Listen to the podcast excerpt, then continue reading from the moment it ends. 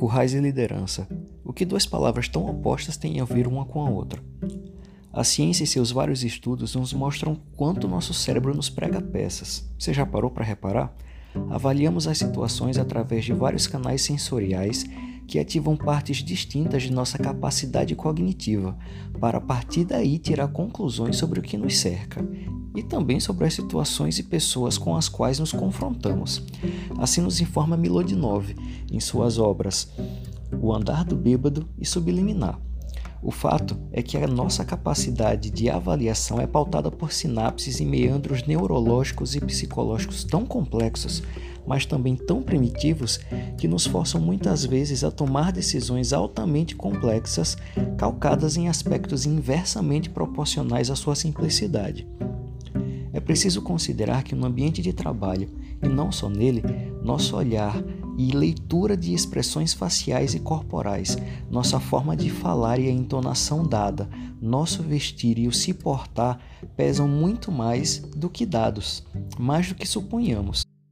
Os estudos de Milodinov são uma amostra superficial que derrubam muito dos conceitos que temos como certos, como a questão da certeza e da confiança na hora de rotular e decidir sobre algo ou alguém.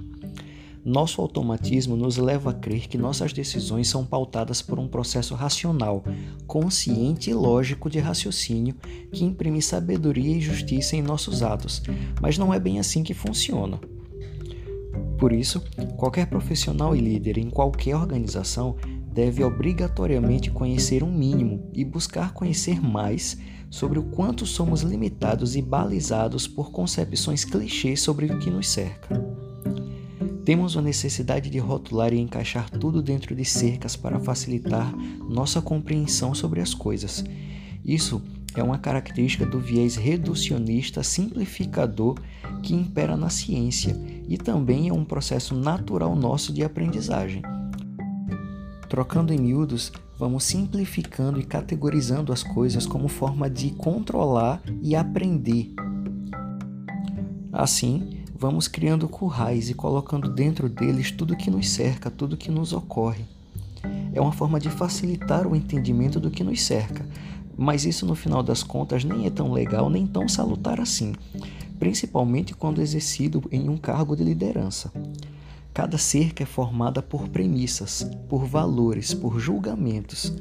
Se um pastor criar uma cerca que lhe diz que todo animal de pelo macio é dócil, irá colocar nesse mesmo grupo ovelhas e lobos selvagens. Quanto mais restritiva for a cerca criada, mais seletivo vira o curral e difícil de administrar também. Portanto, os currais geralmente tendem a ser simplistas, e quanto mais simplista, mais simplório. Qual a implicação disso? Quando se rotula, se perde a capacidade de ver além da cerca que se cria, como também se perde a capacidade de identificar os detalhes e a capacidade de apreciar a complexidade daquele ser em seu universo particular, cheio de habilidades e qualidades diferentes que podem muitas vezes se expandir e incrementar a sua visão, contribuindo com algo diferente e inovador. Não importa se essa situação já é conhecida ou se se trata de algo completamente novo.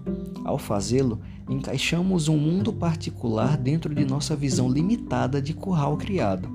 Compilamos uma realidade ampla e diversa em um ponto minúsculo de suposição, de categorização fria e muitas vezes impessoal. Nesse sentido, as pessoas deixam de ser pessoas e se transformam em recursos. Ao rotular, a gente negligencia o que nos faz diferente, nega ao alheio o seu papel no contexto e os força a se encaixar dentro do que a gente acredita que seja correto. É como tentar compilar a história de vida de alguém em um parágrafo, ou esperar de um profissional que ele faça somente o que lhe foi ordenado. Nossos processos mentais nos impelem à rotulação por ser essa uma lógica útil à nossa evolução. Nós precisamos disso, mas como pensantes e autocríticos, devemos ter consciência de que esse processo não é a prova de falhas. Ter consciência destas cercas e de quais premissas usamos para criá-las é fundamental para que saiamos das limitações que nos forçam a ser gerúndios.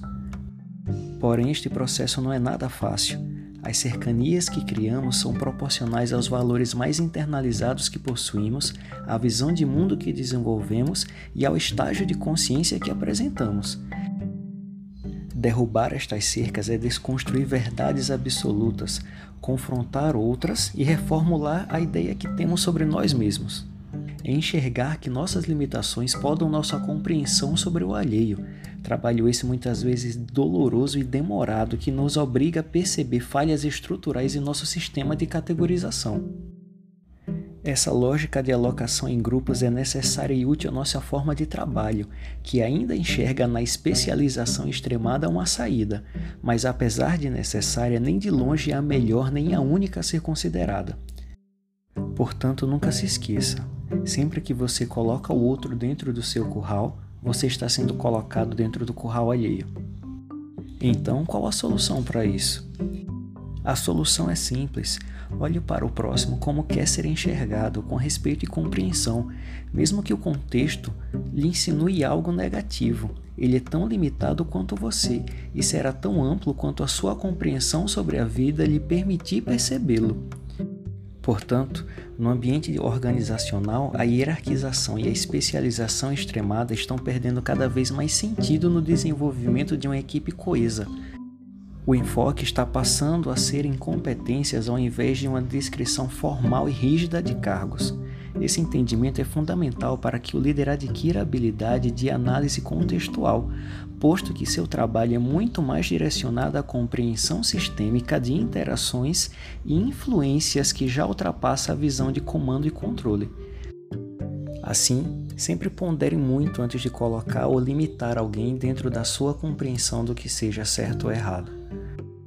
Respeite e compreenda seu mundo, sua história, sua experiência e construa com ela um relacionamento duradouro baseado muito mais no aprendizado e na capacidade de construção mútua de um relacionamento, visão que um possa ter em relação ao outro.